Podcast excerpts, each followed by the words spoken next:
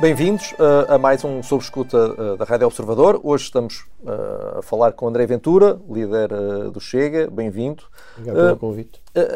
André Ventura, estamos em plena discussão do, do Orçamento de Estado. no último Orçamento de Estado, o, o Chega foi o partido que mais aprovou propostas do PS na fase da especialidade. o Chega pretende voltar a ser o maior apoiante do PS este ano, neste orçamento ou não? Obrigado pelo convite.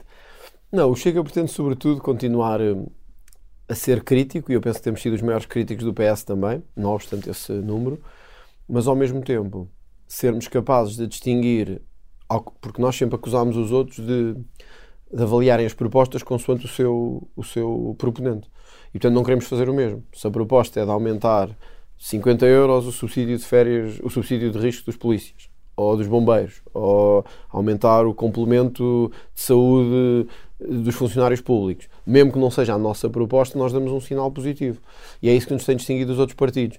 Quando se olha para esses números, vê-se que muitas das propostas que aprovámos são de aumentos salariais, de aumentos de pensões, e aí nós distinguimos do restante direita, isso é verdade. E, isso leva-nos às vezes a tomar... E da esquerda também, porque foram aquilo que mais... Que mais... Da esquerda... Repara, a esquerda, o PCP tem esta, e o Bloco tem esta ideia, de que se não é a nossa proposta, não é boa. E eu acho que isso não, não é correto. Quer dizer, nós vivemos num país que precisa de encontrar pontos para melhorar a vida das pessoas. Por isso é que nós temos tido esta, esta postura. Repare, o Chega defende eh, um, um, um subsídio de risco dos polícias de 400 euros. O PS vota contra. Por isso o Chega foi o único partido que não teve nenhuma proposta aprovada. É preciso dizer a outra face também. Ou seja, o Chega é o único partido que o PS bloqueia todas certo. as Não, era as só vias, para perceber. Há, há, muitas medidas apresentadas pelo PS que são boas para o país, na opinião do não Chega. É que são não é? boas. Dão é um sinal que nós não queremos estar contra porque entendemos que devíamos ir muito mais além, mas não queremos boicotá-lo à partida. O exemplo, uh, os bombeiros. O PS ficou muito aquém do que devia dar aos bombeiros. Mas naquilo que dá, devemos votar contra por ser do PS? Não, porque os bombeiros querem melhorar a vida deles. E é isso. Nós procuramos sair do panorama político do quem deu a quem e procuramos ver o que é que é bom em cada momento. Por isso, eu diria que a Sim, história... mas, mas, o PS é um partido com o qual se pode falar, não é? Falar, negociar. Eu isso, eu isso não sei que o Chega nunca negociou nada com o PS. Aliás, é o único partido que foi retirado das negociações com o PS. Encontrou-se com a Iniciativa Liberal, com o PSD, com o PCP, com o Bloco e que o Chega não o quis fazer. Está no seu direito. A história dirá quem tinha a razão e quem não a tinha. Portanto, o Chega nisso está fora. O Chega é o único partido com que o PS não fala. O PS, aliás, fez gala. Assina de cruz, sem precisar de falar Sim. dessas propostas. Não, nós avaliamos as propostas, não precisamos do PS para isso. Nós temos os nossos grupos de assessores de trabalho, olhamos para uma proposta e vemos. Vai ou não no sentido daquilo que o país precisa? Não vai. vai a, fica muito aquém, certo. Mas é um sinal positivo ou não é um sinal positivo? Vamos às propostas é? do Chega, André Ventura. Uh, o Chega anunciou que vai propor uh, que o apoio de 125 euros, que foi o valor escolhido pelo um, Governo para uma só vez, uh, se prolongue todos os meses do próximo ano. Isso custaria, até o próprio Chega já admitiu estes valores, 10 mil milhões de euros, quase tanto como o custo anual do SNS. Onde é que vai buscar o dinheiro? Sim. já agora, então, deixe-me fazer o enquadramento disto. Há duas medidas estruturantes que nós propomos. Uma é o apoio contínuo dos 125 euros, como disse, portanto, os 10 mil milhões e outra é a não tributação dos subsídios de férias e de Natal. São duas propostas estudantes que fazemos para este ano para aumentar a liquidez direta, uh, a liquidez direta das famílias. Essa quanto é que custa? Uh, estamos a falar de cerca de 1.900 milhões uh, de euros. as duas. Portanto, a não tributação de subsídio de férias e de Natal. 1.900 milhões de euros. O que significa que estas duas propostas teriam, em conjunto, cerca de uh, 10 mil, uh, 11.900 milhões de euros. Mil milhões, sim. Mil milhões, mil milhões de euros. Uh, com um esforço muito grande do orçamento do Estado, evidentemente. Mas também é um momento atípico que estamos a viver. Pelas nossas contas, eu aliás tenho-os aqui, pelas nossas contas, o, a receita fiscal extraordinária deste ano vai se situar em 20 mil milhões de euros. Ou seja, só estamos a falar da extraordinária, não é a, a habitual. A, a, receita fiscal extraordinária. Ou seja, Onde é que tirou esses dados? foram as contas que fizemos. Não, é que a previsão não, não, não diz isso. Diz face ao recebido em 2021, eh, em 2022, mais 7,3 mil milhões de euros. Pronto, as contas do Chega é que vamos ter uma receita de cerca de 20 mil milhões de euros é este, men menos de metade este disso. ano. Bom, tem, tem Pelos números que estão no Orçamento de Estado. Uh, neste número, estaríamos a falar de metade desta receita. Ora, entendemos que, face ao momento em que estamos a viver, em que, como ainda hoje vimos, empresas como a Galp têm lucros absolutamente pornográficos, nós devemos fazer um esforço adicional desta receita fiscal para que as pessoas possam ter dinheiro verdadeiramente na mão todas as propostas do, do governo socialista vão noutro sentido, que é, que é apoios indiretos. Já aconteceu assim no gasóleo e na gasolina. Não querem dar aquilo que nós propomos, que é um desconto de 20 cêntimos por litro, querem dar antes vales. Que as pessoas têm que se registar, têm que pôr, têm que pôr contribuinte, sabem que metade não vai pôr. Dois terços. André Ventura, deixa-me só dizer uma coisa. Da- Só, É- para, é- só para terminar isto. Portanto, nas nossas contas, agora admitimos que tenham que ser revistas, face aos números também, que estão anunciados todos os dias, não é? Nas nossas contas, estes dois apoios que são estruturantes e fundamentais para a economia, a nosso ver, seriam cerca de metade da receita fiscal extraordinária que vamos ter. Mesmo admitindo que os números possam estar aqui um pouco mais inflacionados, significaria cerca de dois, de, de dois terços desse valor. O que para nós, num momento como este para os portugueses, se justificaria. Portanto, estas Aumentava-se o déficit, é isso? Eh, Podia- Se necessário. Podia não só aumentar o déficit, porque as nossas propostas depois também vão num outro sentido, que é de combater nas três áreas fundamentais o desperdício. Nós temos na, E chega? na chegaria, porque repare, só na saúde nós temos mil milhões todos os anos de desperdício. Na justiça temos cerca de 900. E na administração interna temos cerca de 900 também. Logo aqui estamos a falar de valores que, se forem combatidos a sério, podemos conseguir com a receita fiscal que estamos a ter fruto da inflação. Mas esses no- valores vêm de onde? no- o, da- o da saúde é público e o da justiça também, são números co- públicos. Os- os- O, valor do desperdício anual na saúde tem-se situado em cerca de mil milhões. Já teve em 800 milhões, neste momento está em cerca de mil milhões. Veja-se. e Mas há desperdícios que são fraude, inevitáveis. não, fraude e desperdício. É as duas coisas. Certo, Eu- mas se fosse muito, muito fácil acabar com as fraudes, vivíamos num mundo muito Pois, melhor. mas, Mas, repare, o PS nem fácil nem difícil. O que a fraude é que ele nunca quer As acabar. 250 propostas, há alguma que signifique mais eh, receita? A do desperdício, evidentemente, e outra que, aliás, queria chamar a atenção, porque é um dado efetivamente de ilegalidade. Só com duas são 11,9 mil milhões. Imagina 11,9 mil milhões. Uh, com uma receita fiscal de 20 mil milhões. Portanto, estamos a falar de metade dessa receita fiscal receita é para dar essa, aos portugueses. É os números que, que Mas estes números são os números oficiais. nós, neste momento, eh, no, no primeiro orçamento que fizemos eh, no- na Assembleia, aprovámos uma proposta que obrigava o Governo a divulgar os números dos valores que atribui às fundações, aos institutos e aos observadores. Foi, aliás, a única proposta aprovada pelo Chega. Foi aprovada.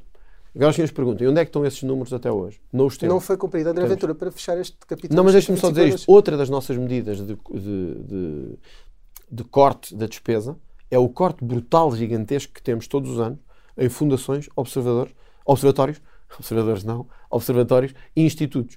Portanto, nós combinamos sempre isto com o corte no desperdício e na fraude e a avaliação da receita fiscal para fazermos propostas que sejam credíveis. E é isso que estamos a tentar fazer nesse orçamento. E estou certo, quando chegarmos ao fim deste orçamento de Estado, o Chega voltará a ser o partido com mais propostas eh, e estudadas, que é diferente dos outros, estudadas. André Ventura, vamos esquecer a sustentabilidade.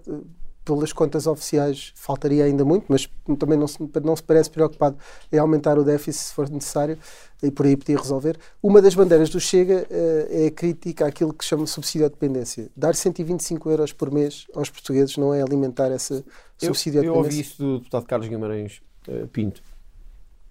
E de facto é nos antípodas do que nós entendemos. Eu percebo que para a iniciativa liberal e para uma parte do PSD o mercado resolve tudo. E tudo o que seja, as pessoas cada um faz por si e logo se vê como é que acontece, é a solução para tudo. Nós não entendemos isso. Nós temos um país altamente fragilizado nas suas estruturas de classe média. Vivemos num país onde os rendimentos, o salário médio, não é o mínimo, o médio, anda nos 1.200 euros brutos neste momento. E onde a classe média, com o aumento dos combustíveis e da inflação, vive amplas dificuldades. Quando isto acontece, e está a acontecer não por força só das insuficiências económicas nacionais, mas da conjuntura externa, não há outra hipótese se não temos o Estado a fazer o que deve fazer. Dir-me-á, mas então isto não é diferente da concepção de Estado que tem? É. Mas um Estado que cobra mais do que em qualquer outro país da Europa, porque a carga fiscal bateu níveis recordes no ano passado, tem o mesmo dever de retribuir quando cobra. A subsídio à dependência é de quem não faz nada, não é de quem se mata a trabalhar todos os dias. E esse é um conceito que os deputados da Iniciativa Liberal nunca vão compreender, porque eles não percebem a diferença entre quem se mata a trabalhar e chega ao fim do mês e tem que escolher entre medicamentos e comida e quem não faz nada e recebe mil euros do Estado. mas olhando, é? olhando para a- do seu ponto de vista, tanto uns como outros receberão os 125 euros. Miguel, qual é a outra solução?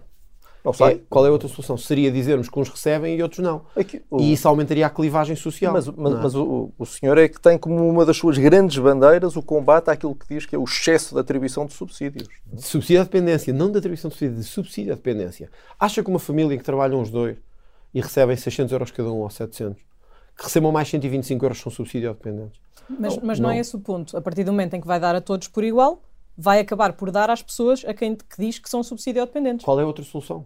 É não darmos a ninguém. Ora, entre isso e deixar todos na pobreza, eu prefiro dar a todos. Essa é que é a diferença. Nós não deixamos os nossos compatriotas na miséria. E eu percebo que para, que para os partidos, para os outros partidos de direita, isso possa ser normal. Aliás, alguns até já se habituaram a isso. Mas nós não achamos isso. Nós achamos que num momento destes, que é um momento atípico, nós podemos este ano chegar a, uma, a um nível de inflação de 9%. A última vez que isto aconteceu, estávamos em 1991. Estamos a falar de uma coisa que foi há 30 anos. E, portanto, nós não podemos tratar este momento como se fosse igual aos outros. Portanto, não há aqui nenhuma, nenhuma hum, incongruência. O Chega vai continuar a combater e por isso já pedimos explicações sobre os números que tivemos ontem, que o RSI vai subir 326, vai estar nos 326 milhões de euros, já pedimos explicações sobre isso, os outros estão quietos, nós já estamos a trabalhar sobre isso. Ponto 1. Um. Ponto 2. Nós não aceitamos é que mas, o... nem, mas nem toda a gente que recebe o, o RSI, presumo eu que não entenda que toda a gente que recebe o RSI é porque não quer trabalhar não, ou não claro fazer não. nada. Por isso ah, é que pedimos explicações, certo. Miguel, que é sabermos uh, destes, destes números quem é que tem condições para trabalhar, que nível de fiscalização é que está a existir e porque é que estes números vão aumentar. É, é para sabermos isso, que acho que é o que os partidos da oposição devem fazer, não é? Agora, atribuímos este valor porque entendemos que num momento destes os portugueses merecem ser ajudados. E não pode ser, só, só mesmo para terminar, Inês, não pode ser a ladinha habitual de que só os mais coitadinhos é que recebem o apoio do Estado. Porque neste momento nós temos famílias da classe média, média eh, normal, a classe média abrangente, dita a classe média global, que estão a ter aumentos de casa de 300 euros por mês e 400 euros por mês, estão a ter aumentos de gasolina nos valores mensais finais de 200 e 300 euros. Ainda e o Estado não questão, dá nada sobre isso. Quer dizer, Ainda andaram a cobrar impostos durante 3 anos e agora não dão nada. Não. Têm que dar desta receita extraordinária, seja de 20 mil milhões ou de 18 mil milhões, têm que dar uma parte. E os 125 euros vêm nesse sentido. Não tem nada a ver com subsídio. Essa medida dos 125 euros não abrange os pensionistas. O Chega também deixaria de fora os reformados caso o apoio se prolongasse durante todo o próximo ano? Bom, o Chega uh, entende que o apoio que é dado aos pensionistas, neste caso, que o Governo prometeu, é uma fraude. E já explicámos isso porquê.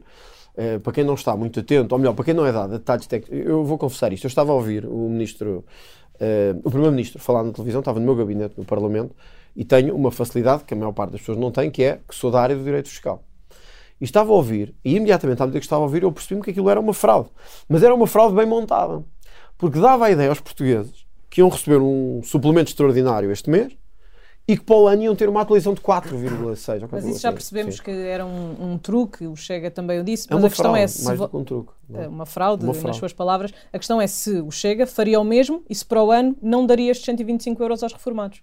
Não, o Chega faria uma atualização das pensões conforme estava prometida, de 9,1%. Ou seja, não dava estes 120 euros, fazia, 125 eu, eu faria acho que se perguntássemos aos, aos, aos pensionistas, não está em causa se dessemos este suplemento ou não. Eu acho que este suplemento que é dado é perfeitamente possível de ser dado. O Mas que, está nas propostas do Chega ou não? Nós ainda não finalizámos as propostas para o Orçamento do Estado. Agora, se me perguntar, concordo com este suplemento que é dado? Concordo.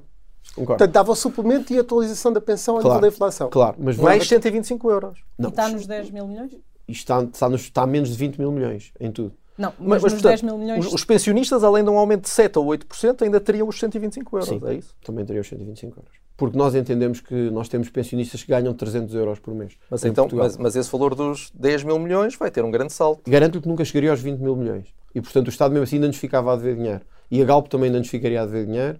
E outras sociedades também nos ficariam a dever dinheiro.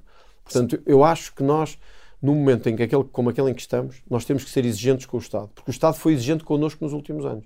E volto a dar este número. Portugal, o ano passado, bateu todos os recordes de cobrança fiscal. Só e eu acho por isso que o Estado tem o dever de devolver às pessoas, num momento como este, esse, esse rendimento extraordinário. Só para terminar este tema, uh, juntamente com estes 125 euros, também se está a ser pago um valor de 50 euros Euro. por cada filho. Uhum.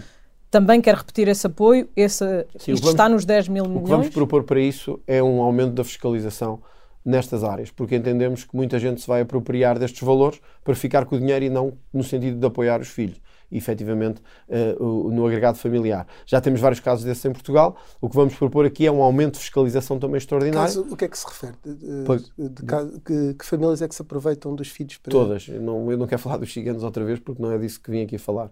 Mas há muitas famílias de, de rendimentos mais eh, baixos que nós sabemos, até sabemos por força dos relatórios escolares, muitas vezes nem à escola vão, de que ficam com esse dinheiro para eles próprios, muitas vezes até para consumos impróprios, de tabaco e de álcool, e não o dão aos filhos, que era o suposto. Mas de onde é que, de, é? de onde é que quer dizer, os 50 euros foram atribuídos agora? Uh, como é que o André Ventura já sabe? Não, não estou a é falar de todos os apoios em geral. Quando, todos os apoios em geral, quando são dados em função do agregado familiar, geram estes problemas. Basta ver os relatórios escolares onde isso acontece. Mas mas o Estado então ia pegar e ver aqueles 50 euros onde é que são gastos, se forem gastos em supermercado, se, se, se os filhos comeram ou não comeram Bom, aquela Miguel, comida. Eu acho como, que como é que faz essa fiscalização? Que os 50 euros do Estado sejam para garrafas de Jameson e de Grande.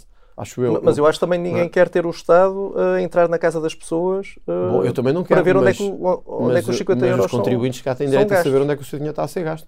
E, portanto, dizer que os contribuintes estão a pagar whiskies e tabaco, acho que não é muito mas acertado. Como é, que vai, é? como é que vai saber se aqueles 50 euros Bom, em concreto são para, são para gastar? Miguel, da mesma forma que se sabe, da mesma forma que se sabe quando é para material escolar com relatórios um com trabalho de fiscalização. Mas, mas, mas, isto não é para material escolar, estes 50 euros. É não. É para as pessoas se alimentarem, é para Exato. ajudar a, a, comprar roupa para as crianças. está a ver? É Estamos como é acordo, não é para droga, para tabaco, nem, nem para álcool. Mas como é que vai fazer essa fiscalização? Bom, da mesma forma que fazemos todas as fiscalizações, fazendo, criando mecanismos para saber se aquele dinheiro foi canalizado para os bens alimentares e para o cabaz alimentar ou se foi para bens supérfluos. Se foi para, para o cabaz alimentar, perfeitamente de acordo, podemos manter. E os 125 euros já podem ser para o whisky e para outras Bom, coisas? No, no que for, nós achamos que é mal e deve acabar. Ah, portanto, é também simples. vai fiscalizar os 125 claro, euros. Claro, nós somos um partido de fiscalização, claro. Não é só isso, em drogas e em coisas desse género. Uh, eu acho que as famílias que nos ouvem em casa percebem que o esforço que estão a fazer suplementar para o orçamento do Estado não pode ser gasto em droga, em tabaco, em álcool. Não é? Talvez nós ouçamos isto e pensamos, agora o Estado vai entrar em casa das pessoas. Bom, mas quando o Estado está a dar dinheiro que é dos contribuintes todos às pessoas. Só não perceber como é que vai saber não. como é que os 125 euros são gastos uh, para comprar droga é, ou, isso é outra questão. É o, álcool. O como. Nós estamos a, a, propor que se deve fazer. Hum. Uh, depois é, depois é, é uma questão de fiscalização e de como é que se deve fiscalizar. Agora, se se sentem confortáveis que o dinheiro dos contribuintes seja gasto em drogas, isso já é outra coisa. Eu não sinto. Agora, eu não acho bem. E, Mas, portanto, portanto, 125 euros uh, para todas as pessoas que os receberam agora, mais para pensionistas, mais os 50 euros também Sim. todos os meses. Acho isso muito, que os lucros da Gal pôs. Acho isso muito. Estou, estou a tentar perceber. Mas estou-lhe a perguntar, acho isso muito. Não, só estou a tentar perceber como é que vai pagar isto tudo. É muito simples, com a receita fiscal extraordinária. Certo, já, é vimos, já, vemos, é já vimos que os 20 mil milhões é muito fala, simples. Oh, Miguel, nós fala, não podemos ter um país em que, em que o Estado porque, está. Porque já, isto já não são 10 mil milhões, nós, nem 12 mil milhões. Serão 18. É muito mais. Mesmo assim abaixo disso. Não, Mesmo assim abaixo disso. Com o PRR não, que estamos a receber da Europa, com o dinheiro que estamos a receber da Europa, são mais 30 mil milhões. Quer esse dinheiro onde? Nas contas do Armando Vara? É aí que queremos o dinheiro? Quer dizer, nós temos que ser sérios Mas nisto. Que tem a ver com Tem a ver, porque está a receber subvenções vitalícias do Estado. Está confortável com isso? Mas eu não é- estou, eu não estou. Mas acha que é a subvenção vitalícia do Armando Vara que acho, está a ficar com todo o dinheiro? Acho como o Carlos Melancia, que hoje por acaso faleceu, e outros. Acho. Acho que temos que passar a cortar para dar. É isso que precisamos de fazer. E a direita ou prende isto ou acaba. Temos que passar a perceber que o Estado não pode viver à custa de privilégios amontoados que depois, quando chega à classe média, nunca há nada para eles. Por isso é que queremos que o orçamento Mas o André Ventura é que no início disse que uh, esta não era a altura para estar a olhar uh, Miguel, para, só, a questão de, para a questão de cortar, era preferível dar a todos, mas afinal não quer dar a todos. Temos que acabar com esta ideia do Estado. Não queremos dar a todos, queremos é fiscalizar, que é uma coisa diferente. Uhum. Temos que acabar com esta ideia de que quem trabalha é sempre o mais penalizado. Nós queremos que o Orçamento de Estado este ano faça um esforço suplementar, porque tem uma cobrança fiscal também extraordinária e suplementar devido a fatores que não são endógenos, mas são exógenos. Ou seja, o Estado não fez nada para receber este dinheiro. Foi fruto da conjuntura, do aumento da energia e da inflação. Certo. Tá. Ora, e, e, com isto, claro. pergunto-me, achamos mal dar a pensionistas que recebem 300 euros 125 euros? Achamos mal e dizem, ah bom, onde é que vamos buscar o dinheiro? Bom, eu preferia se calhar gastar nisso do que nos milhares de milhões que já foram gastos em estudos de aeroporto que estamos iguais. Sim, mas vai, mas e, vai portanto, dar a todos os pensionistas. E, portanto, os que ganham muito, os que ganham pouco. e porque há, há todos, vários tipos de pensionistas. neste momento todos estamos a fazer um esforço certo. enorme, não é só os que ganham. Não, oh, Miguel, mas, temos, não, mas eu acho, mas nós eu acho temos, que já ficou. Já nós ficou, temos que acabar com esta ideia, já ficou claro. ladinha, que são os coitadinhos é que merecem o apoio do Estado. Mas, mas, nós temos pensionistas. O que é que é ganhar muito de um pensionista? Será que um pensionista que leva 800 euros é muito? Ou mil? Será que, este, que esta pessoa consegue viver muito bem? Se a direita, o resto da direita não quer saber dele, eu quero. E portanto nós dizemos sim. Queremos que tenham um apoio de 125 euros por mês durante o próximo ano. Queremos. E fazemos as contas. Com a receita fiscal que tivemos, é possível. Temos é que acabar com esta ideia de que a direita é contra as, contra as pessoas e está sempre lá para os lucros das grandes empresas e para os lucros do Estado. Está, está é? entendido. É? Vamos, vamos seguir em frente a falar da questão das incompatibilidades. Tem-se falado muito. Mas agora deixe-me só, só dizer isto também. Ao mesmo tempo, nós vamos pedir um reforço de 30 milhões de euros para os mecanismos de fiscalização do Estado para garantir que este dinheiro é usado de forma efetiva nas ajudas à família e não em desperdícios, como eu dizia, em álcool, em drogas já, e em tabacos. E eu acho que as famílias que nos já deixou, já deixou isso perfeitamente. Uh, disse recentemente que não se compreendia que no momento da tomada de posse o Ministro da Saúde não tivesse ainda cessado funções na, na empresa de que era, era gerente, era sócio-gerente. Uh, a, a, notícia dessa incompatibilidade saiu 23 dias depois de o Ministro tomar posse. Não, os políticos não, não, precisam de tempo para porem a vida em ordem quando, quando aceitam um cargo, não acha? Ninguém foi mais atacado com exclusividade do que eu. E eu acho agora graça que os mesmos desapareceram do espaço público do debate. Mas havia uma grande diferença. É que eu não estava em exclusividade. Essa era a grande diferença. Eu estava a cumprir a lei. Sim, mas tinha feito uma promessa eleitoral não, não, e, não. e, não estava a cumprir essa promessa. ia sair e sair em junho desse ano, quando terminou o meu contrato. Saiu ao fim de nove é? meses? Quando, terminou o meu contrato. Certo. Porque os contratos são para cumprir. Pacto assunto servanda, como dizem em direito. Os pactos são para cumprir. Que eu saiba, o Manuel Pizarro não tinha nenhum pacto com a sua sociedade. E se tivesse, devia tê-lo acabado. Eu estava a cumprir a lei. Por isso é que no debate. Uma obrigação? Por isso é que no debate. Gerente, já lá vamos às obrigações de gerência. Se conhece a lei, sabe que não tem razão no que está a dizer. Um, por isso é que no debate das incompatibilidades ninguém ousou levantar a cabeça sequer um bocado. Porque depois do ataque de dois anos cerrados, a exclusividade, o Ventura, a exclusividade, meu Deus, como é que é possível? A verdade era o Ventura só que estava a cumprir a lei, os outros não estavam. Quando Manuel Pizarro toma posse. Mas estava a quebrar uma promessa eleitoral. Não, não estava. Porque eu não disse lá que era no dia em que começasse. Disse que era quando terminassem os meus contratos. Isso, aliás, estava numa reportagem do I, que, que numa entrevista que eu dei ao I. Portanto, isso não é verdade. Agora, não, quando. É, é, verdade, sim. Na, na, na, entrevista que deu, disse que iria exercer em exclusividade. Depois, a seguir, começou não, mas... a, é que começou a falar. Não, não, não. não. Quando... Oh, Miguel, desculpe, não é verdade. Aliás, eu até disse nessa entrevista que queria manter-me na comunicação social, que era uma coisa que eu gostava de fazer. Certo, certo. certo. Não podemos só dizer metade, temos que dizer tudo. Depois, eh, chegou o momento, e eu mantive como comentador. Mas quando estava como comentador, ao contrário de umas deputadas do Bloco de Esquerda, que fazem da moralidade o seu, o seu auto de fé, eu não estava em exclusividade. Porque entendia, como ainda entendo, que se alguém tiver a receber um cêntimo que seja fora do Parlamento, não deve estar em exclusividade. Mas vamos ver, é? mas, mas, primeiro deixou a comunicação social e só depois, não foi, a empresa uh, não, fiscal. O meu contrato terminava em junho. Eu saí e continuei o meu contrato. A CMTV terminou antes disso, mas também iria Exato. terminar em junho, antes mas disso. terminou abruptamente. Portanto, nunca poderia estar foi, em exclusividade foi, porque tinha outra empresa. Portanto, e, essa questão nem e se a partir é? de junho ficaria em exclusividade sempre. Mas a grande diferença é que enquanto estava em, em não exclusividade, não estava a receber dinheiro do Parlamento por estar em exclusividade. Portanto, estava a cumprir a lei. Coisa que o ministro Manuel Pizarro não estava. Ora, ele sabia que à data que tomava posse não podia ser sócio-gerente de uma empresa. O que ele poderia ter dito, até como disse, por exemplo, Elvira Fortunato, era que no momento em que tomou posse já tinha feito todas as diligências para deixar de ser sócio-gerente. Mas ele não, não, não disse isso. Ele, aliás, numa entrevista que deu, dois dias depois de sair o caso, disse que estava ciente perfeitamente da, da, da incompatibilidade. E, portanto, quando nós estamos perante uma situação destas objetiva, o que temos que nos perguntar é o que é que vai fazer o Tribunal Constitucional. É que aqui não há, fora, não há volta a dar. Repare que eu perguntei isto à Ana Catarina Mendes e não me soube responder. Foi ali no plenário. Eu disse, ok, tem um parecer que não está homologado aparentemente, mas isso até vamos deixar isso para outros, outras calendas. Uh, sobre disse, a lei anterior. Sobre a lei anterior é sobre a lei anterior, mas eu admito que possa haver interpretações criativas, a redução teleológica do Não, não, o que eu perguntei é esse que não estava ah, homologado. Sim, penso que, não, penso que não estava homologado. Mas isso, a meu ver, é até o menos, honestamente, porque se o sentido for esse, nem penso que isso seja o mais importante. Agora, no caso do Ministro Manuel não há parecer nenhum, porque não podia haver nem o jurista mais, menos qualificado do mundo podia dizer que o Ministro da Saúde pode ser sócio-gerente de uma empresa na área André da saúde. Ventura, ele tem 60 é? dias para entregar no, no Tribunal Constitucional. Esse tempo não é um tempo legítimo para terminar essas funções? Não, porque uma coisa é as obrigações declarativas, outra é a violação do momento constitutivo do ato. São... Aparentemente já tinha pedido, foi o que ele disse. Não, não, não, não, não, tinha pedido nada. Tem algum documento disso que que já tinha pedido. não tinha pedido nada. Quando ele era, quando ele, quando ele. Imagino que eu sou presidente de uma Câmara em Espanha, quando me torno Primeiro-Ministro de Portugal. Isto não é, eu tinha pedido. Olha, eu tinha pedido, mas também era Presidente da Câmara de Valência. Por acaso apeteceu-me. É, portanto, mas já pedi, sabe? Já tratei tudo. Liguei para lá e eles disseram que iam resolver isto esta semana. Mas, olha, as incompatibilidades existem por um motivo.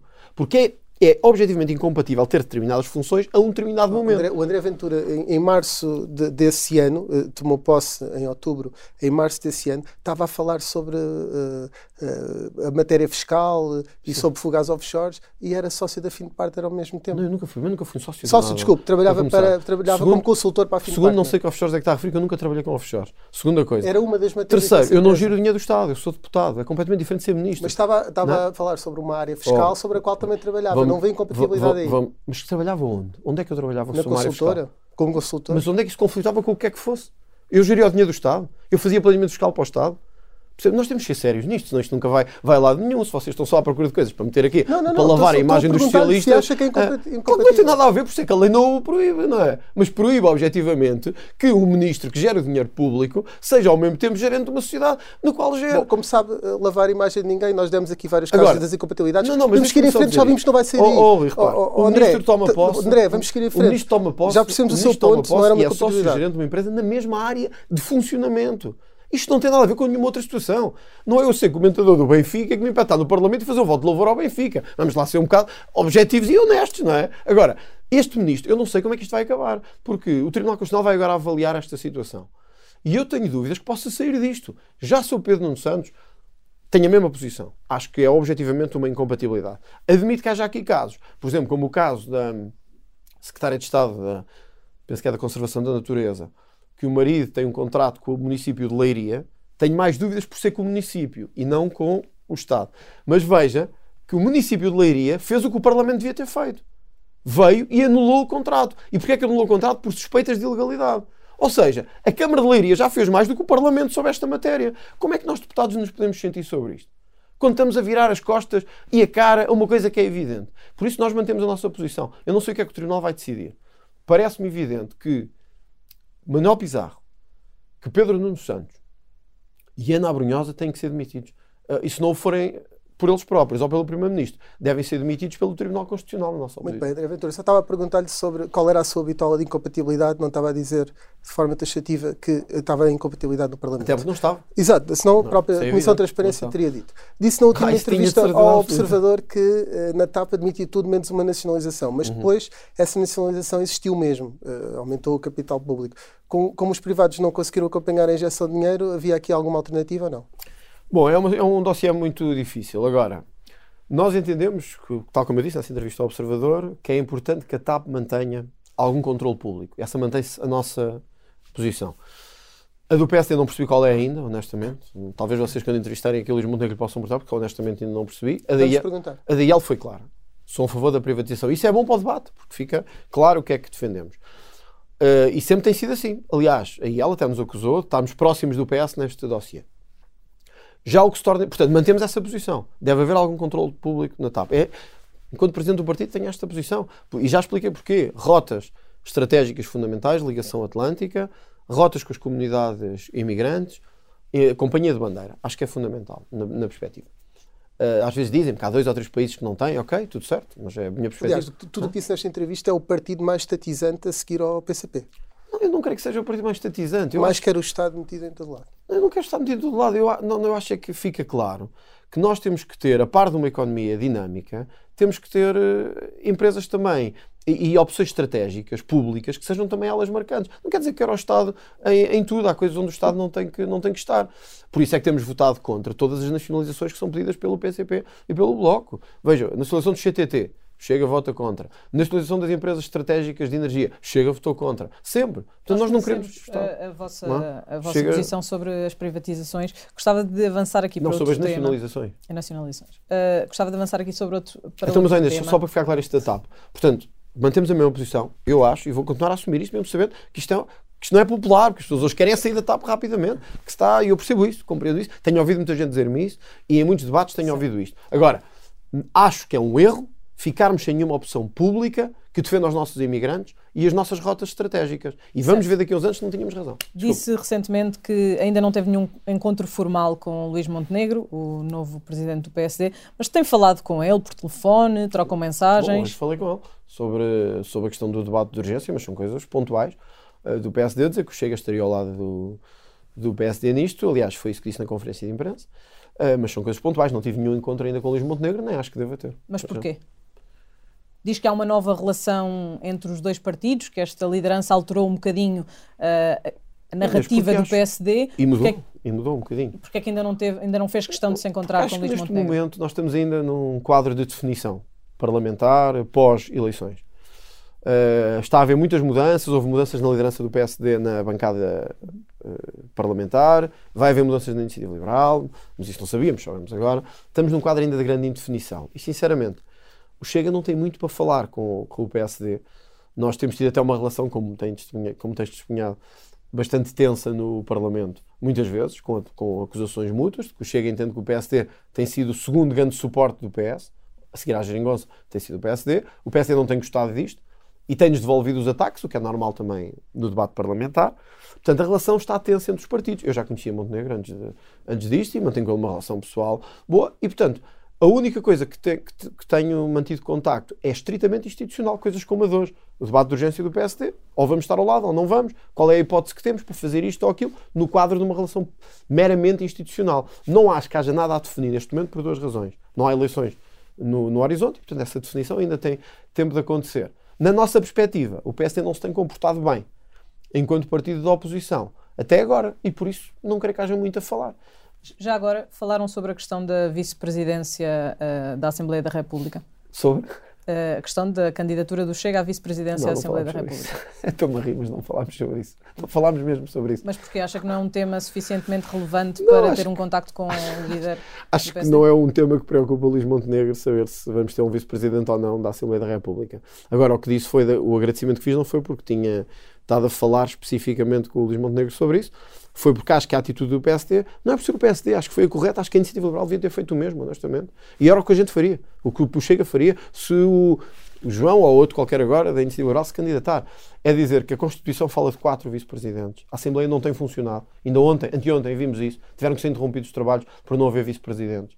E o que o PSD disse foi: isto é a normalidade democrática, temos que dar passo a isto. Eu acho que nas palavras de Joaquim Sarmento não houve nenhum ato de aprovação do Chega, nem de aproximação. Houve o, nor o normal, a normalização de relações. Por isso que eu lhe agradeci, porque eu acho que de facto PSD e Chega têm a ganhar se normalizarem relações. Enquanto o PSD perceber que o Chega veio para ficar e que não é o PSD que o vai tirar uh, de continuar a crescer nas sondagens. Aliás, as sondagens têm mostrado isso. Ao contrário da iniciativa liberal, que desce quando o PSD sobe, o Chega tem subido a par do PSD. A última sondagem da SIG dá-nos 11% seja, já cruzámos a barreira dos 10% e vamos a caminho dos 15% do eleitorado, o que mostra, e ao mesmo tempo o PSD também sobe, eh, até face às últimas eleições, isto mostra que são dois eleitorados diferentes, que não se Mas... interceptam. E é isto que nos deve levar, eh, só para terminar isto, é isto que nos deve levar a pensar que a relação entre os dois não tem que ser de destruição, mas também não pode ser de aproximação. Tem que ser de normalização. E é isto que eu acho que o país tem a ganhar. Se a direita tiver uma opção clara. Isto é a direita. Gosto ou não gosto? Tem mas, a esquerda. Mas qual é a sua interpretação para, para, para a rejeição que tem havido dos candidatos do Chega a vice-presidente? Um dos candidatos, Gabriel Mitar Ribeiro, por exemplo, disse que, que a rejeição do, do, do, nome dele, do nome dele tinha a ver com. tinha que ter uma interpretação racial. Concorda que naquele caso foi uma questão de racismo? Não, não foi, não, não creio que tenha sido uma questão de racismo, mas o, o Gabriel Mitar Ribeiro não disse bem isso. Uh, ele disse que ele não se conseguia dissociar do facto dele ser uh, negro, que é uma coisa um pouco. Ele disse que a rejeição, a rejeição do nome dele tinha Diferente. de ter uma interpretação racial. Mas, ó oh Miguel, repare: Gabriel Mitar Mas acha que não foi isso? Diogo Pacheco Amorim, Rui Paulo Souza. Três nomes. Agora compara o que é que há em comum entre estes nomes.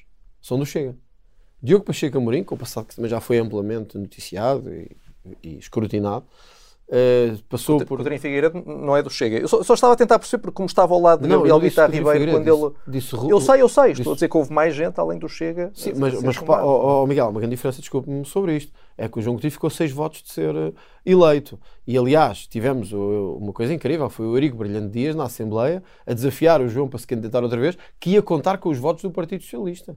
Ora, disse o contrário do Chega, o Chega nunca vai contar com os votos do Partido Socialista. Que eu acho que o país tem que interpretar isto. Quer dizer, porque é que o PS quer a iniciativa liberal, mas não quer o Chega? Certo, mas Gabriel Mitar Ribeiro interpretou mal o que aconteceu. Não vou fazer comentários sobre isso. Foi a interpretação dele, é pessoal. Mas até interpretou mal outras coisas. Entre, é. Agora, Rui Paulo Souza. O que é que tem a ver com o Gabriel Mitar Ribeiro? Diogo Pacheco Amarillo. O que é que tem a ver com o Rui Paulo Souza?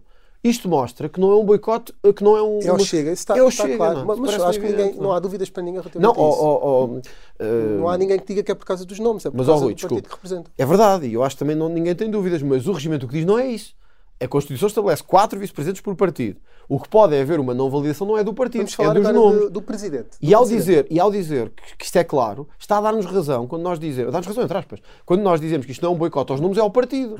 E portanto é isso que os portugueses têm que avaliar, se concordam com este boicote ao partido ou não. Certo. Em, um, falando agora do Presidente, anunciou que vai apresentar um voto de condenação uhum. a Augusto Santos Silva. Como nunca pediu para o antecessor de, de Santos Silva, uh, podemos depreender que achava Ferro Rodrigues melhor Presidente do Parlamento não, do que o atual. Não, não achava. Aliás, tenho que dizer uh, o seguinte: uh, a luta com Augusto Silva é totalmente política, não há nada de pessoal. Augusto Silva tem sido sempre muito. Mas quer condená-lo, quer tirá-lo do, do. Já vou a isso, mas queria dizer isto porque também é, é verdade. Ferro Rodrigues. Eu não queria voltar a levantar este tema agora, mas Ferro Rodrigues, obviamente, não falava comigo sequer. Passava por mim e não falava comigo. Eu não acho isto normal na Casa da Democracia, não é? É verdade que alguns deputados do Bloco de Esquerda também não falam, mas o Ferro Rodrigues é o Presidente da Assembleia da República. Isso nunca aconteceu com Augusto Santos Silva. Tem tido uma relação connosco e comigo, particularmente, obviamente de, de incompatibilidade política, mas de total cortesia pessoal e até de, de, de, termos a capacidade, uma coisa que eu nunca tive com Ferro Rodrigues, por exemplo, que é se o Chega vai apresentar uma moção de censura ou quer fazer uma alteração na ordem do dia que seja importante, etc., eu pego no telefone e falo com Augusto Santos Silva. Isso tem sido, temos das duas partes, tem havido abertura total institucional para isso. Uh, portanto, a luta aqui é política. Com Ferro Rodrigues, da minha parte nunca foi, mas tornava-se às vezes uma coisa pessoal. Ferro Rodrigues, eh, como lhe disse, às vezes não falava comigo. Já está então mim, a, numa luta para Belém, é isso? Para, para, para a próxima corrida a Belém? Eu, eu, eu já disse isto, acho, eu acho que Santos Silva já decidiu que vai ser o candidato. E o André Ventura já decidiu também? Eu ainda não decidi como é que vai Está ser. aí numa luta política, pode ser isso. Vamos Há não muito tempo tinha dito, não, tinha, tinha na Mas vamos ter candidato, mas uma, vamos ter candidato. Vamos ver, ia ter uma fotografia onde aparece ao lado de Passos Coelho e disse numa entrevista que gostava que ele voltasse à política uhum. e até admitia, pode fazerem parte do mesmo governo.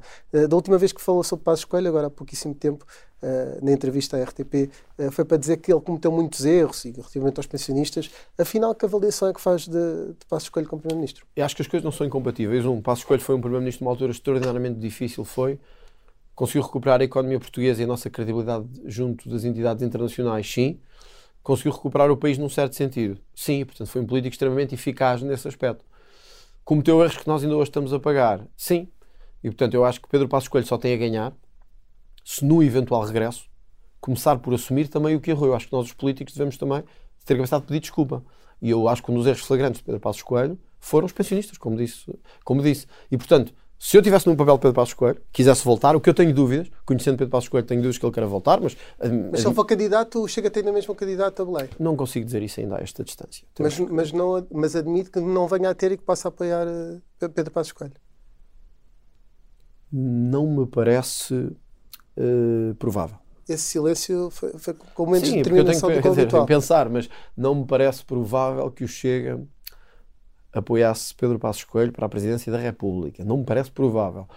Contexto político muda. Porque há, há aqui esta questão de fundo que, que, que, para nós tem sido muito importante. Numa segunda volta, onde não tivesse candidato chega, claro. Se fosse Pedro Passos Coelho, Augusto Santos Silva, não tinha dúvida nenhuma, não é? Isso é como Lula, Bolsonaro, não é? Podemos gostar... E o vice-almirante, mais ou menos. O que é que acha desse candidato, potencial candidato? Vamos ver, quer dizer, eu conheço pouco, honestamente, e acho que todos conhecemos pouco do pensamento político do, do Almirante Gouveia Melo, porque foi muito associado, tem um percurso muito militar e é bem conhecido na esfera militar. Depois tem uma, o, o percurso político é muito ligado à questão das vacinas e, do, e da luta contra, contra a Covid-19, Uh, que no pós-pandemia foi perdendo importância. Agora, eu conheço pouco do pensamento de, do Almirante Gouveia Mel. Tive com o Almirante Gouveia algumas vezes nas recepções oficiais, em Belém, até é muito simpático, falámos uh, já duas ou três vezes uh, em recepções oficiais. Mas, quer dizer, o que é que pensa sobre o atual sistema de separação de poderes? O que é que pensa sobre a reforma da justiça? Como é que vai garantir a independência entre o Governo, a Assembleia da República, a Justiça e a Presidência? Quer dizer, nós não sabemos nada. E aí eu acho que era importante, primeiro, saber se o Almirante quer-se mesmo candidatar ou não. E segundo, que também é da parte dos jornalistas, e certamente que isso vai acontecer, da vossa parte e de outros, começar a perceber o que é que ele pensa. É muito difícil para um partido dizer se apoia ou não Gouveia Mel quando não sabemos nada do que é que ele pensa sobre questões fundamentais de economia, de justiça. É difícil olhar para o futuro. É... Há, há, quem o tenha feito, agora há poucos dias o líder da Iniciativa Liberal sai porque em 2016 diz que já está Uh, há sete anos. Em 26. No, em 26, desculpa. Já está há sete anos no cargo, acha isso demasiado tempo. André Ventura também estará a esse, aos mesmos anos na liderança do Chega quando forem as eleições uh, legislativas. Está agarrado ao cargo?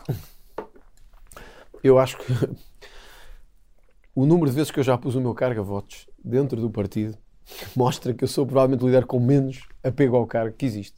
Eu disse aos militantes que no dia em que votarem contra mim, eu vou-me embora, não, vai ver, não vão ouvir mais falar de mim. Vou-me embora, volto para a minha vida. João Coutinho Figueiredo é? disse que não ia. Bom, mas não isso é uma opção dele. Provavelmente deriva o que André Ventura fez foi ir várias vezes a votos Porque João Coutinho Figueiredo provavelmente tem conflitos no partido que eu não tenho e que o Chega não tem. E tem divisões na bancada parlamentar que o Chega provavelmente não tem. Mas acha que João Coutinho Figueiredo sai por problemas internos e Acho não que está uma... muito associado a isso. Repare, vamos o ver. Chega expulsa mais militantes vamos que a Iniciativa Liberal. Vamos ver. Portanto, se fosse Admito sim, com... só que o Chega também tem 40 vezes mais militantes que a Iniciativa Liberal. Por isso também é normal. Agora, uh, vamos olhar para a situação em, em, em concreto. João Coutinho Figueiredo diz que sai por causa do estilo porque o estilo agora está muito popular, eh, o que levou António Costa, pois lá está, pois põe-se a jeito. Não. É? Levou António Costa hoje, mal, mal pôde, chamar a imprensa e dizer que agora querem ser todos como o Chega, e isso é lutar no lamaçal, e é puxar a má educação democrática, etc. João Coutinho Figueiredo diz, eu acho que o estilo que temos tido é pouco aguerrido, agora precisamos de um estilo mais aguerrido e mais popular. E à noite ouvimos dizer que há um candidato à presidência da Iniciativa Liberal que é apoiado por João Coutinho Figueiredo, que é Rui Rocha. Eu conheço naturalmente o deputado Rui Rocha, que é até uma pessoa bastante simpática e, e bastante trabalhador, tanto quanto sei. Mas quer dizer, do que conhecemos do deputado Rui Rocha, é o oposto do que João Coutinho Figueiredo disse. Do, da, do, do, aguerrido, do popular, do, do estilo carismático, quer dizer, é o contrário. E, e, e, é porque é o estilo dele, não é por mais nada. E portanto, percebe-se que imediatamente aquilo não derivou de nenhuma opção de querer mudar o estilo da iniciativa liberal, nem de querer dar tempo a uma nova liderança. Isto já se vinha a notar com o apagamento do João Coutinho de Figueiredo nos grandes debates. Aliás, Inês tem acompanhado os debates parlamentares e há uma série de meses, diria eu, que se vê um apagamento progressivo do líder da iniciativa liberal. Que nos grandes debates fundamentais ou não está presente, ou é substituído por uh, Rodrigo Saraiva, ou por Carlos Guimarães Pinto, ou por, uh, ou por Rui Rocha. E, portanto, eu acho que João Coutinho, honestamente, desejo ao João o melhor, porque gosto dele mesmo, pessoalmente, ficámos amigos uh, no Parlamento. E Mas somos... acha que toda a gente deve fazer o que o Chega faz e falar quase a uma só voz? Bom, o Chega não fala uma só, o Chega tem um presidente, e portanto o presidente, o Chega não fala uma só voz. Certo, mas por exemplo nos debates importantes é sempre André Ventura uh, que toma que toma a voz e que fala pelo partido. Mas temos até tido bastante divisão, ou seja, às vezes o André Nos debates normais, mas nos debates mas, de grande importância normalmente é repare, sempre. As comissões orçamentais são todas feitas por deputados que não são André Ventura certo, e que estão agora a ser ouvidos os nem ministros. tem lugar em todas, não é? Mas podia ter se quisesse, porque no certo. orçamento podia lá ir e não vou. Portanto, estamos a ter vários deputados a participar. Em todos os debates, inclusive é com o Primeiro-Ministro, ao contrário do, do, do PSD que fala com o líder parlamentar nas duas rondas, há uma distribuição. Eu falo na primeira ronda, na segunda ronda fala outro deputado, o líder parlamentar ou outro. Eu acho que temos feito uma, uma divisão até de tarefas bastante e muito me têm ajudado os deputados neste enorme uh, trabalho. Agora, o Chega tem um presidente, o Chega fala, o rosto para fora do partido é eleito pelos militantes e é escolhido pelos militantes. Agora, nós não temos neste momento, aliás, o, plenário da batalha deixou isso, deixou isso bastante claro, que nós não temos oposição dentro do, do Chega. E, portanto, enquanto o Chega se mantiver pacificado e unido, eu serei essa voz. Quando um dia os militantes acharem que o meu tempo chegou, ou eu achar que o meu tempo chegou, porque pode acontecer também, que é um dia acho, mas não vou estar a dar tretas, que é o estilo, o partido e tal. E, uh, Quando chegar o meu momento, eu direi: olha, acho que já fiz X anos de liderança, apanhou-me numa fase de idade ainda em que eu entendia que ainda devia fazer outras coisas e acho que é o momento de sair. Neste momento, acho que não é o momento de sair e acho que ainda podemos chegar ao governo em 2026. E, isso, uh, anunciou agora uma nova fase no Chega, que é o lançamento de uma federação sindical. Uh, quem é que vai ficar à frente uh, dessa federação sindical? Não, não, não, não sabemos ainda, mas o projeto é mesmo para avançar. O nome está registado, a estrutura jurídica está a ser montada e é um desafio enorme, de uma enorme exigência. Como sabem por lei, o partido e o sindicato têm que ser absolutamente autónomos. Por exemplo, ninguém da direção do partido pode estar na direção do sindicato. Eu não posso ser presidente do sindicato. A legislação portuguesa e espanhola nisso são um pouco diferentes. Agora, a estrutura está a ser montada e vamos ter certamente um grande sindicato, porque temos aproximação a muitas forças sindicais relacionadas com algumas áreas, sobretudo policiais, eh, professores, eh, profissionais de saúde, na área da segurança e na área da hotelaria e turismo. Queremos alargar por exemplo, a penetração no âmbito do operariado está mais difícil, mas estamos a tentar fazê-lo também. Nos bastiões tradicionais do PCP, estamos a procurar conseguir fazer isso também. Uh, e queremos lançar mesmo uma grande, grande federação sindical. Eu gostava que a prazo fosse a maior uh, do país. É um grande desafio e é um desafio difícil, mas queremos mesmo combater lado a lado no sindicalismo uh, com, com as outras forças. Isto é mas, uma mudança de paradigma. Mas qual é o exemplo que, que, vai seguir? Vai seguir mais o exemplo da CGTP, que muitas vezes funciona como uma espécie de correia de transmissão não. do PCP, ou como o GT, que mantém alguma autonomia em relação Nenhuma das duas, mas nós não temos exemplo nenhuma das duas, mas uh, a autonomia será um foco fundamental. Nós não queremos mais. No país era uma delegação do partido, não é? É que, ao ouvi-lo falar, parece. Bom, ao Miguel, acho que compreendo, num projeto novo, com o impacto que isto vai ter e com a dimensão, tinha que ser anunciado institucionalmente. Eu não queria. Eu, às vezes somos acusados de demasiada transparência, às vezes de menor transparência. Eu queria que isto fosse transparente, que isto foi uma ideia do Chega e que é uma ideia lançada pelo Chega. Não queria cá seja. Então, como é que depois vai Ah. ter autonomia? Uh, Porque uma admite, admite que essa, essa federação sindical uh, tome decisões importantes Claro que uh, admite. contra, Sim, uh, até contra a, a, decisões a direção do, do, partido. Até, sim, admito que sim. Porque não? A autonomia é isso, a democracia é isso. Nós não queremos ser uma, nós não queremos uma CGTP, que é a voz do PCP. Para isso não valia a pena fundarmos nenhum, incentivarmos a formação de nenhum sindicato. Queremos mesmo. É imensa gente pelo país todo. E quem nos tem acompanhado nas campanhas, talvez hum, se tenha percebido um pouco disto. Do mundo laboral. Porque o nosso eleitorado é muito diferente, por exemplo, do PSD e da Iniciativa Liberal. Por exemplo, no sul do país, temos um eleitorado muito sindicalizado e muito eh, ligado ao, trabalho na agricultura, na hotelaria e turismo, na- enfim, em várias áreas. E dizem-nos que são sindicalizados, querem lutar pelos seus direitos, mas não querem estar nas mãos do CGTP ou da UGT por estarem ligados à esquerda. Querem outro modelo sindical. E nós começámos a estudar isto, conforme publicaram, primeiro na ligação com o Vox, no exemplo que tinha sido o Vox, e queremos transportá-lo para aqui. Agora, total autonomia, isso pode ter certeza. Não só, provavelmente vamos ter muitas vezes solidariedade até a defender coisas que Chega, se calhar, nem defende totalmente, como nós não vamos, eu não vou interferir nada na gestão do sindicato. Mas, por outro lado, queria deixar claro... Só na criação. No incentivo e no, apoio Só à na formação, não nas decisões. Porque eh, queremos que isto seja transparente. Se nós estamos a incentivar, eu não queria que vocês um dia viessem a escrever quem criou isto foi o Chega. Não, foi, fomos nós. E portanto eu, quero, eu gosto de assumir as coisas. Agora, queremos um novo modelo sindical que não seja de luta de classes, que não seja necessariamente da luta entre eh, trabalhadores e, e- e- empresários. Isso, isso- isso serão os trabalhadores desses sindicatos a decidir, não é? Evidente, nós vamos propor esse modelo. Agora, Miguel, podem não aceitar, não é? O que nós queremos é um novo modelo sindical em Portugal que aposte no crescimento, no convívio e na harmonia. E não na luta permanente, nas greves que destroem o país e que atrasam o país ainda mais. É isso que pretendemos. André Ventura, uh, obrigado por Obrigado ter vindo à Rádio Observador. Foi mais um Sob Escuta. Uh, uh, nós voltamos em breve com uh, entrevistas a mais líderes partidários.